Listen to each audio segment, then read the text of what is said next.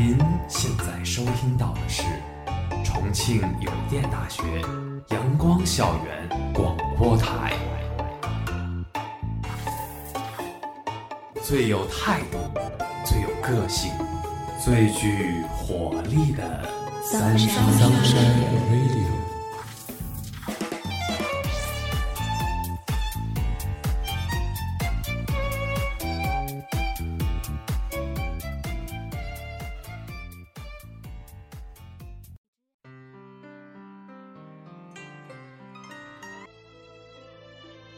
听众朋友们，大家下午好，欢迎收听今天的阳光校园广播台，我是主播阿四，我是主播十九。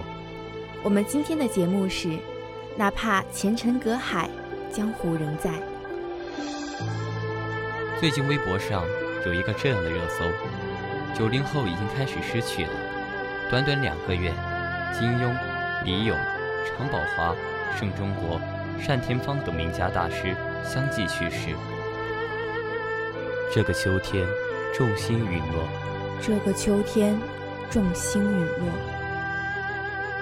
是啊，近来多次在空间里看到追念悼怀逝去的名家大师的发文，但是，直到看见“金庸”二字，我才真正意识到，一些人真的已经离开了我们，远远的离开了这个世界。二零一八年。十月三十日傍晚，港媒传来一个令人心碎的消息：武侠小说泰斗金庸离世，享年九十四岁。在看到这个消息的一瞬间，发现脑海里只浮现出了“金庸”二字。我不知道金庸先生细致的模样，不知道金庸先生生活状况，我只知道，自己从小到大的江湖梦。全部都源于老先生。那日的夜晚，出现了这样的场景：阴寒的秋风里，楼宇像蹲伏的巨兽。这世界庸碌如常，可忽然呼吸一顿。红绿灯下的人们掏出手机，忘记过路。地铁中窃窃私语，像水波般荡漾。朋友圈中，无数人停下手中的事情，一字一句，敲击思念。思念回荡，可曾记得金庸先生留给了我们这个世界许多种分别？阿朱倒在乔峰怀里，塞上逍遥梦吧，徒留牛羊空许约。张武侠自刎于师傅寿宴上，人活百岁，催肝断肠。北丐和西毒谢幕于华山绝顶。任尔曾为英雄豪杰论剑华山，最后都不过荒草土种，剩一山风雪寂寥，听悲风。郭靖最后的背影，留在那座残破的襄阳城头，鲜血染尽的女儿墙下，敌军旌旗若黑云压城，城破，他携妻儿血溅长空。以身殉国，寸土若有失，携命赴沙场。这个场景在笔墨之外，想起来总惹人神伤，但又觉得大丈夫生当如此，一生何须他求？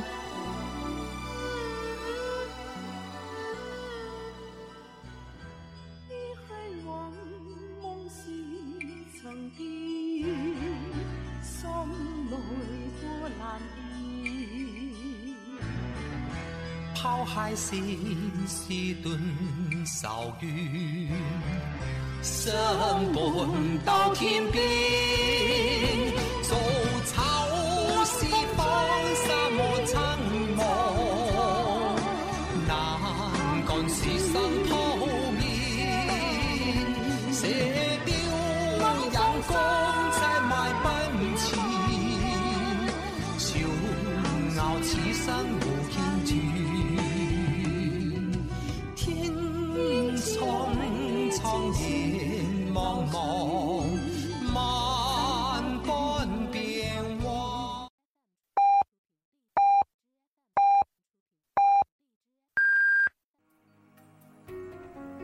现在是北京时间下午六点，您收听到的是重庆邮电大学阳光校园广播台。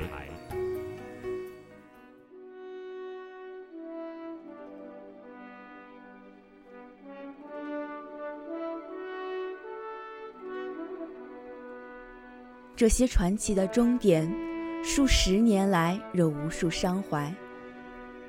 他们是一个个时代的终结，是一场场盛大的落幕。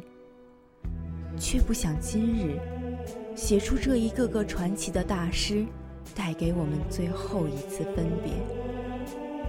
或许，我们只有去书内的江湖，追忆他了吧。大家都知道，金庸先生是一个武侠小说大师，但是金庸先生写作武侠小说是一个偶然，却也是个必然。这个故事还要从金庸先生小时候说起。金庸本名查良镛，出生在浙江海宁，祖上是名门望族，不但善于经商，而且出了很多学识渊博的后人。虽然在查良镛出生时，家道已经有些衰落，但依然有良田三千亩。男孩子都淘气，但他不同。家里藏书多，他便整天泡在藏书堆里，读得废寝忘食。父亲怕他读出毛病，便想方设法让他出去玩。有一次，父亲托他出去放风筝，放着放着，一回头，查良镛不见了。父亲急得不行，怕被别人拐走了。找了半天没找着，回家一看，这小子正泡在书房里看书呢。在读书这方面，查良镛可算个痴儿。但他虽爱书成痴，却并不呆板，相反，他还颇有做生意的天赋。其实要论他真正的处女作，并不是武侠小说《书剑恩仇录》。而是一本叫做《给初中投稿者的试题精编》，由查良镛和其他两位同学根据所考的内容自己出题编写。这本试题精编类书籍畅销极省，赚到的第一桶金就足够把他供到大学。那时他只有十五岁。虽然成绩优异，但查良镛却不是那种乖孩子。用他自己的话说，就是天生自由散漫，不守规矩。一九四零年，查良镛考入浙江联合高中。当时学校常办壁报，文笔极佳又爱好写作的查良镛成为了壁报的常客。有一天，壁报前面挤满了人，大家都在争相看着一篇名为《阿丽斯漫游记》的文章。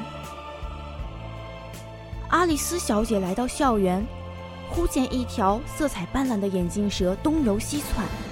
伸毒舌，喷毒汁，还口出狂言，威吓学生。我叫你永不得超生！学生们看了，禁不住哈哈大笑，因为谁都知道，眼镜蛇指的就是他们的训导主任。训导主任的名言就是：“我叫你永不得超生。”这篇大作的作者就是查良镛。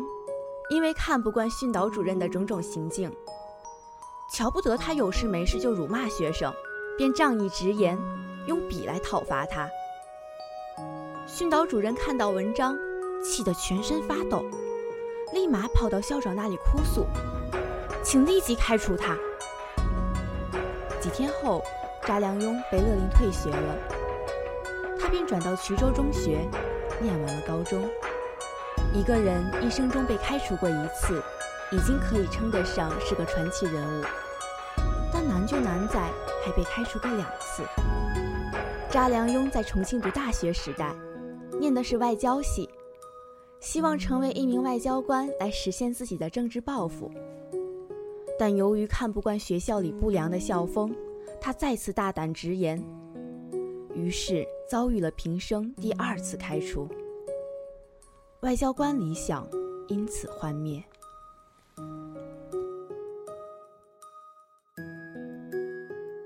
命运有时说来也奇怪，查良镛虽然一生都未实现他的外交官理想，但他后来也说，虽然没有成为一名外交官，但我并不后悔。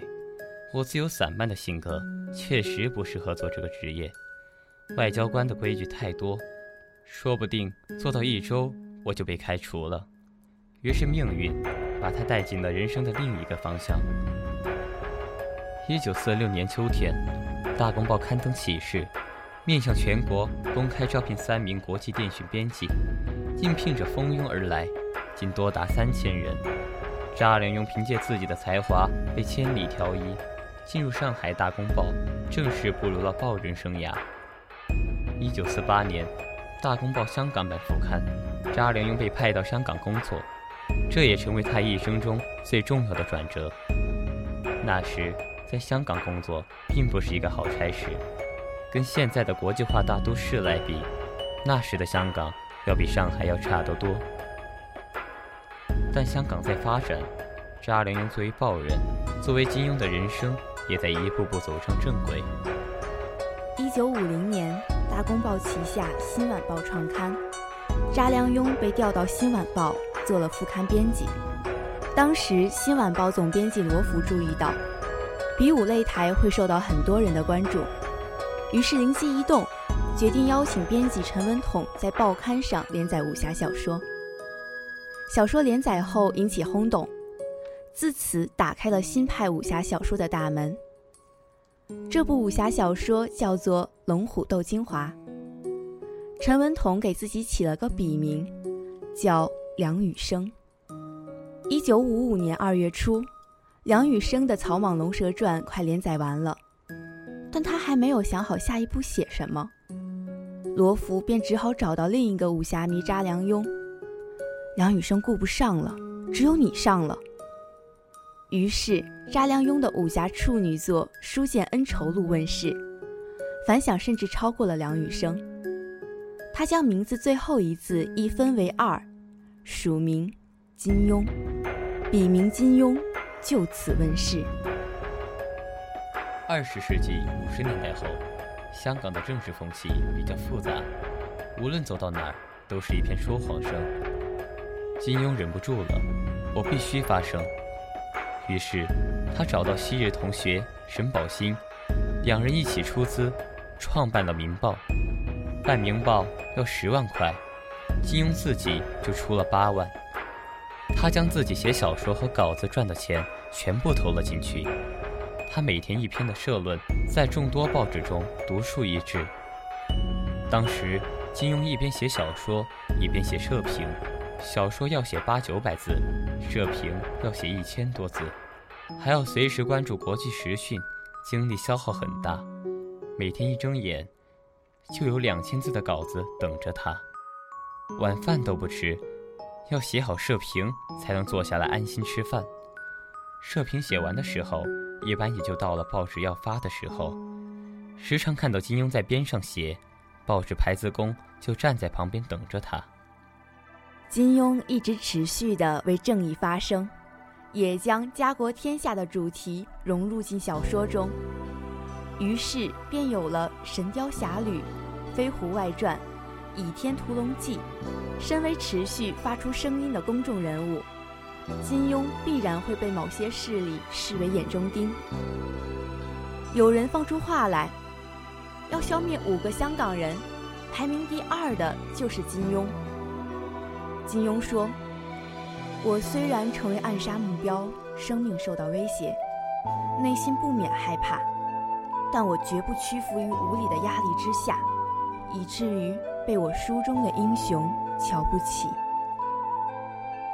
一部百年武侠小说史，自《还珠楼主》以下，名家辈出，唯金庸先生名头最盛，享誉最长，横扫华人世界。他以汪洋自肆的想象力。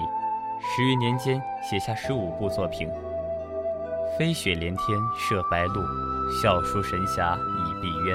这连中的十四个字，正是他十四部武侠小说书名的第一个字。还有一部不在其中的是《越女剑》。每一本书都有一座江湖，每一个读者的江湖梦便起源于此。他的书为读者创造了一个想象中的中国。这个虚构的中国就像一个江湖，是很多华人心中的文化缩影。通俗小说的雅化是金庸小说的一大特色。所谓的雅化，不仅仅是指作品中对诗词、琴棋书画这些传统文化因素的运用，更是指金庸小说中浸透着中国文化的精神，也有很多人生的感怀。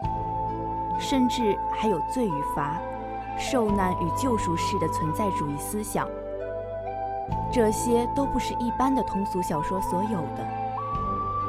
金庸笔下的侠客大致可分为三类：儒家侠、道家侠、佛家侠。早期金庸多写儒家侠，明知不可为而为之，这是儒家精神的底蕴。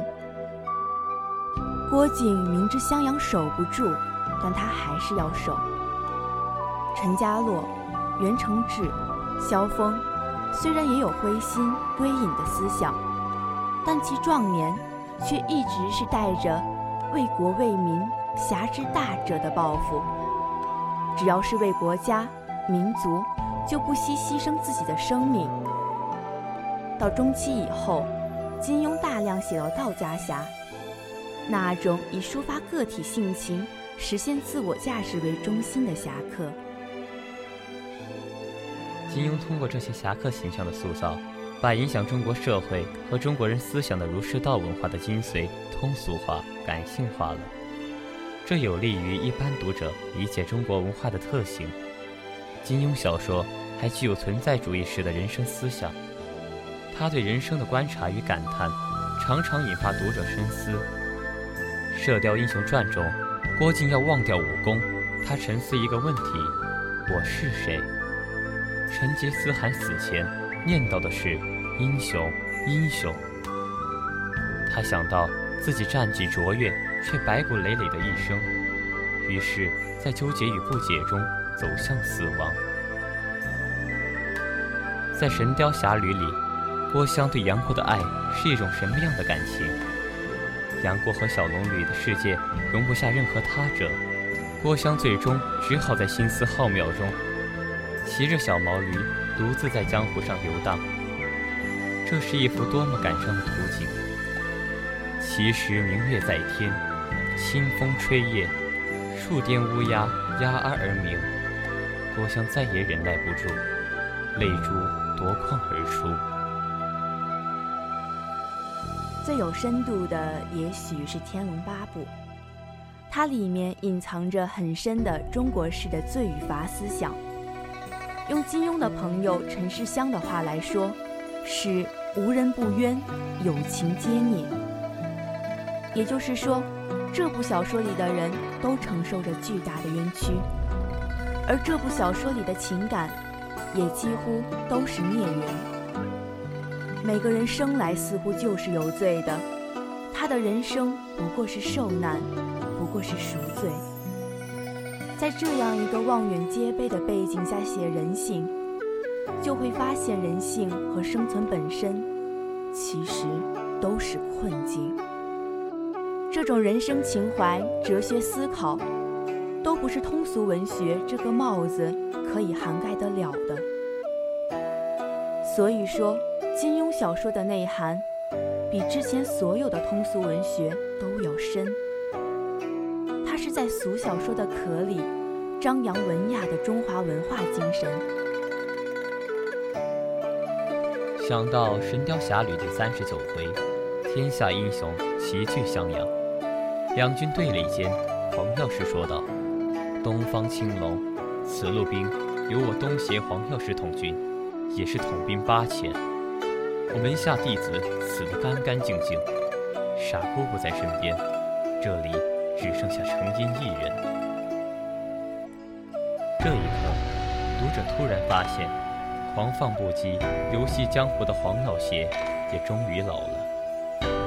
金庸先生的小说最令人叹息的，甚至都可能不是小龙女和杨过十六年的错过，而是黄药师门下弟子接近早逝。许多人都说，若是当年黄药师不把弟子一怒之下赶出桃花岛，这个江湖还有别人什么事？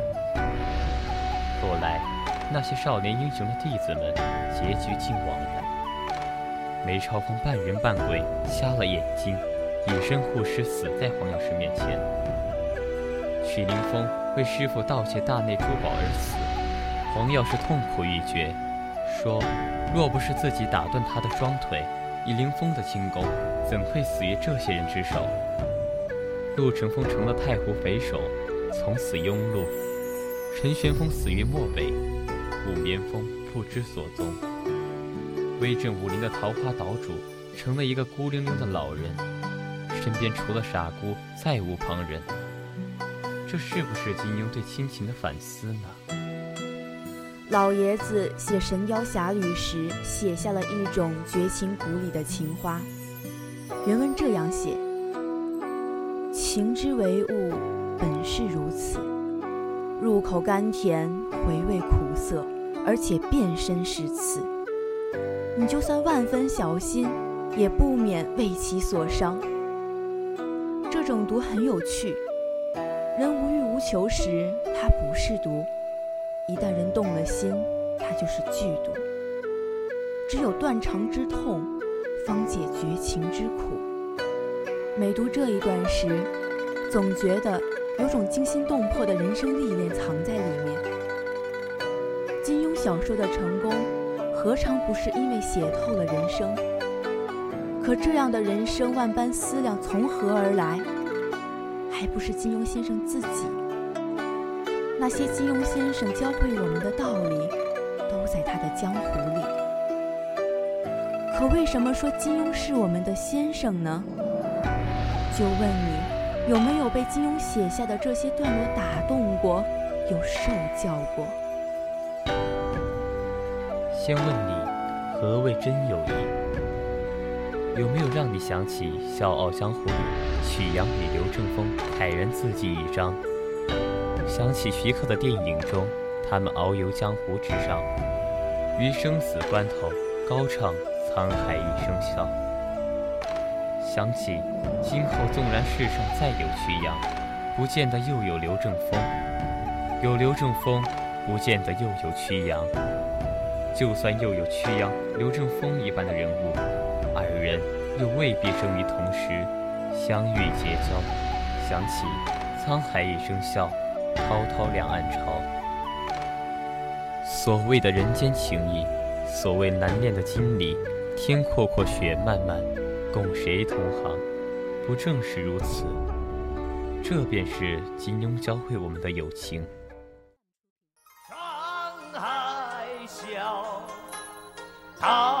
两岸潮，浮沉水浪几今朝。苍天笑，纷纷世上潮，谁负谁胜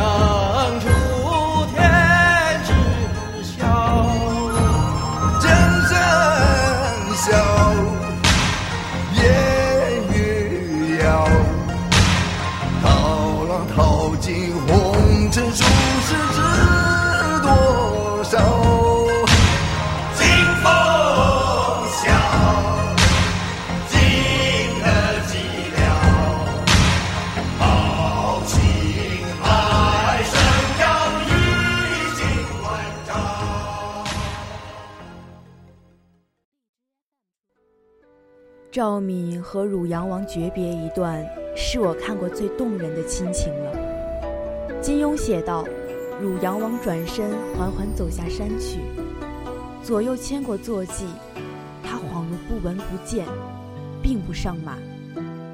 走出十余丈，他突然回过身来说道：‘敏敏，你的伤势不碍吗？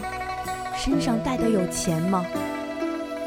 赵敏含泪点了点头。汝阳王对左右道：“把我的两匹马牵给郡主。”左右卫士答应了，将马牵到赵敏身旁，拥着汝阳王走下山去。你看，这便是父亲。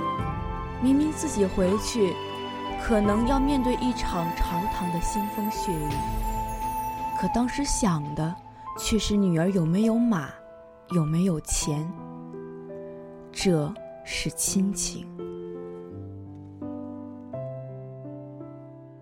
不过，我想许多人从金庸那里学到最重要的道理，就是何为大侠。何为大侠呢？他站立在襄阳城头，抗击蒙古大军，最终襄阳城破，郭家三代尽没，只剩郭襄一人在世上独活。一生忠厚的郭靖，聪明绝顶的黄蓉，选择并无二致。保卫家园者，以身殉国。为什么呢？因为侠之大者，为国为民，这才是侠。人生挫败辗转，但读着金庸，总会觉得内心安定。我们这一代人，多半不信神佛，金庸的作品，那些故事人物，某种意义上就成为了我们最朴素的正义观、爱情观。先生走了，但他留下的东西永远埋在中国人的骨头里。受教了，先生。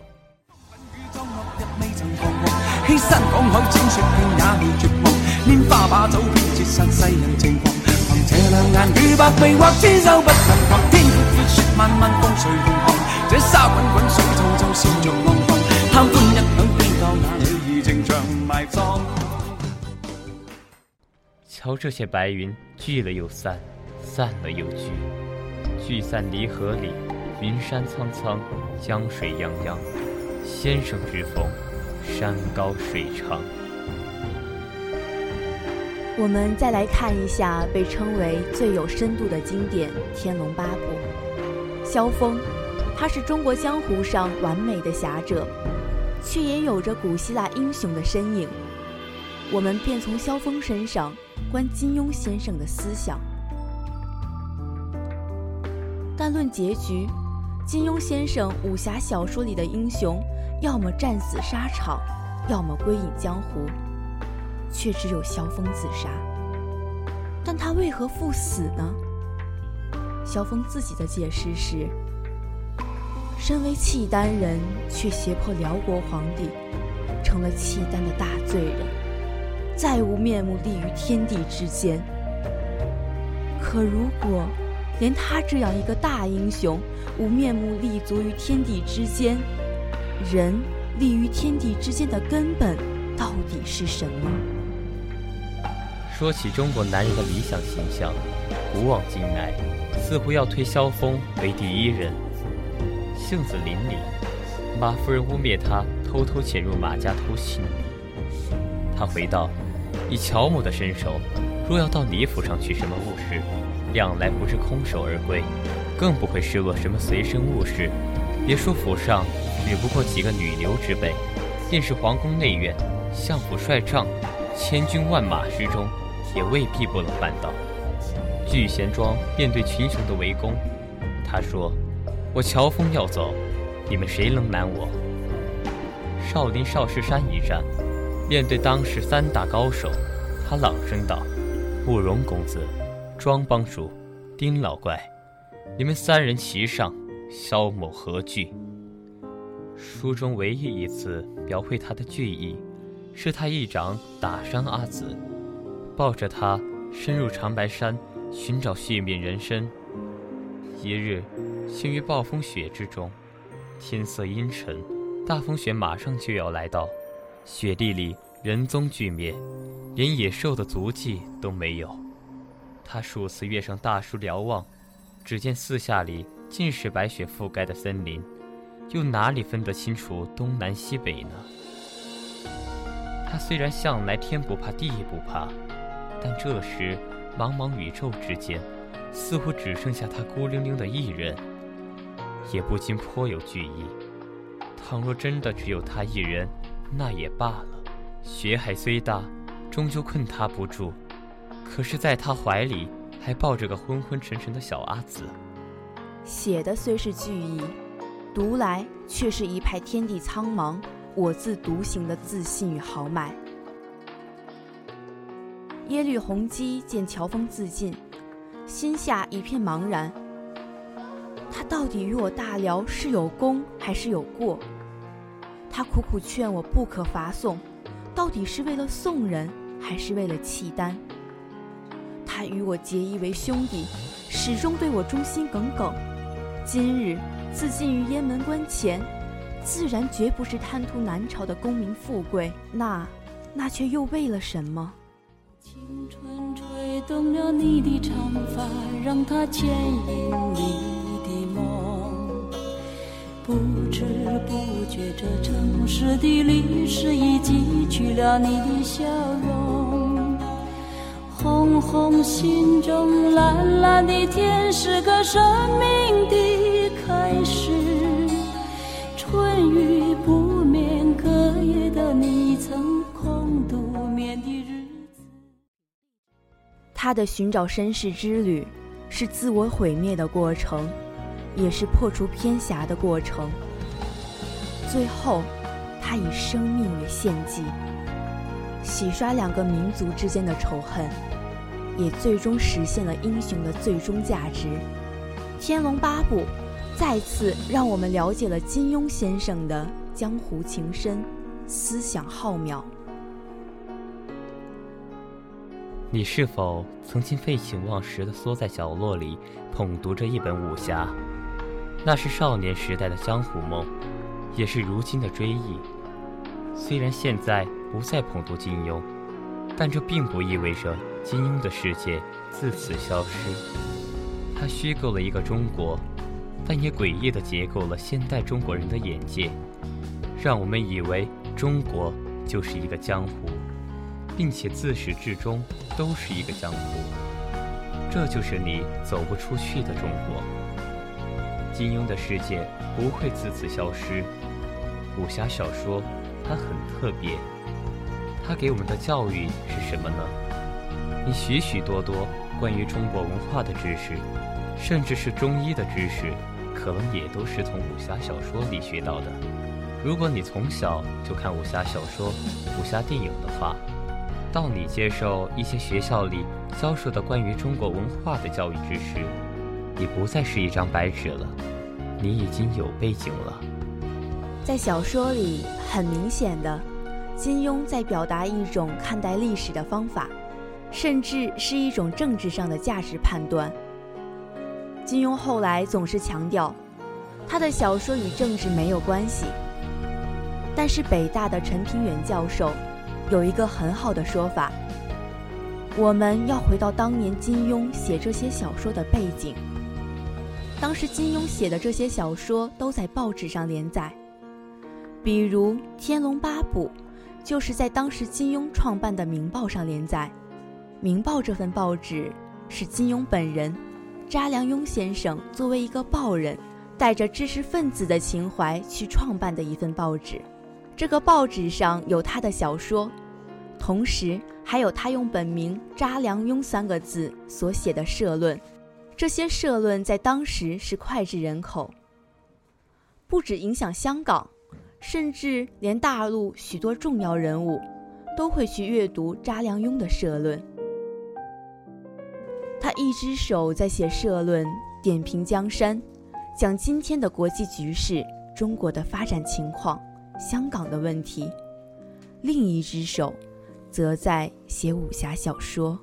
他的时事评论，在用理性分析，评论的是当下眼前局势；但他在小说里，则把时事评论里所依据的一些价值观、一些看待世界的方法带回历史上。去看整个历史上政治的问题。金庸的小说很有趣，常常喜欢以真实的历史事件为背景，甚至还写到他笔下的江湖人物是如何改变了真实的历史事件。我们知道这些武侠小说，他从来写的是江湖，是武林，这是一个画外的天地，王法管不着的一片地方。我们喜欢的。着迷的正是那个历史上不被记载，甚至可能不存在的江湖世界。金庸却喜欢用这样的江湖世界去改写正史，用民间的野史去对付正史，用江湖去干涉朝政。这个时候，我们看到他用一套武侠世界的价值观，颠覆了我们历史里所谓的正统。一生中就找到了你，找到了挚爱所依。人生匆匆，只生有世有容易。万水千山，只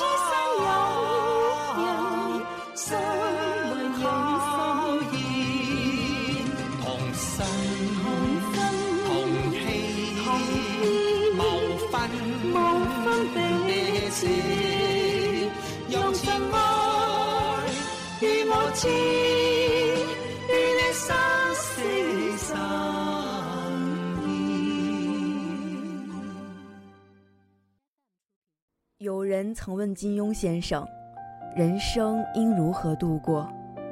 金庸答：“大闹一场，悄然离去。”那一夜，我们送别了金庸先生，先生也是悄然离去，没有送别，没有挥手，但其实金庸先生也舍不得送别，因为他偏爱的人物常常没有结局。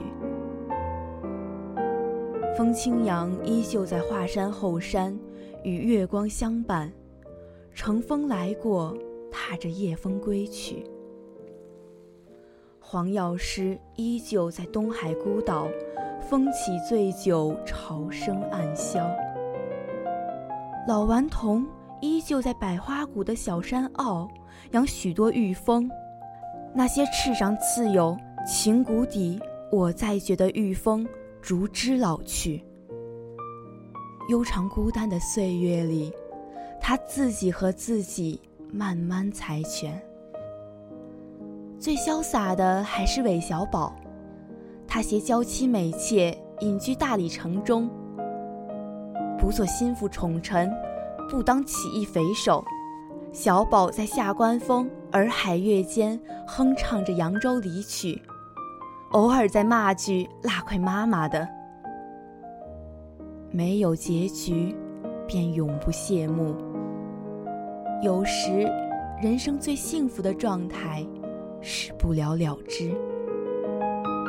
于是，每年三月十日寿辰，我们总会遥望湘江，如小宝一般，嬉笑着说上一句：“祝老爷子仙福永享，寿与天齐。”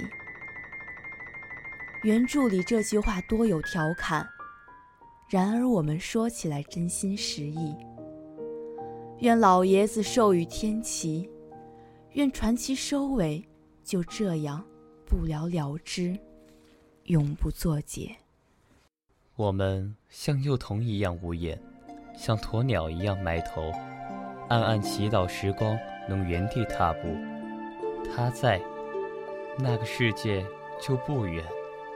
即便我们在格子间中卑微如蝼蚁，即便我们在大都市中奔波如走兽，即便我们知道任侠是奢望江湖如迷梦，那个世界尚在，那些单纯，那些理想，那些青春，就还有牺牲之处。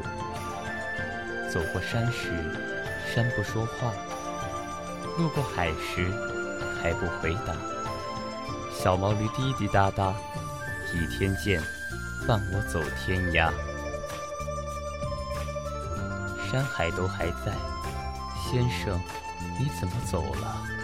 金庸先生离我们远去，或许是天堂想要听武侠的故事了吧？相信有无数人都是和金庸先生相识在江湖里。金庸先生离开了我们，可是他为这个世界留下了一座江湖，一座可以流传何止一百年、两百年的江湖啊！哪怕前尘隔海，江湖仍在。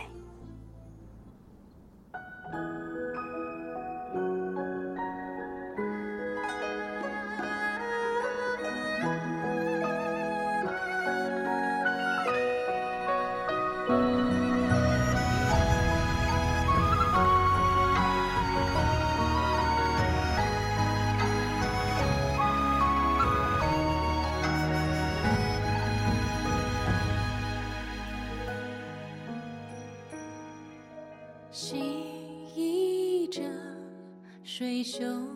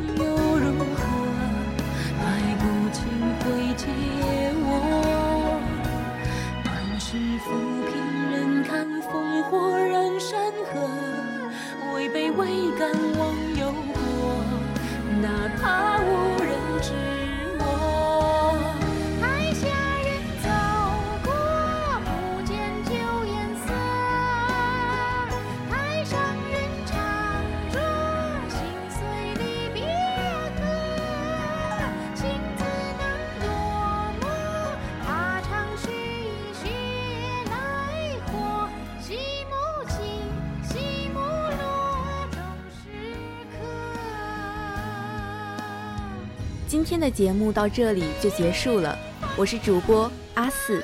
我是主播十九。如果你想收听我们的更多节目，欢迎在荔枝、网易云音乐搜索电台“重庆邮电大学阳光校园广播台”。如果你有好的意见或者建议，可以在新浪微博搜索“重庆邮电大学阳光校园广播台”，或者关注我们的官方微信 “Sunshine Radio”。重庆邮电大学阳光校园广播台，更多精彩等你来。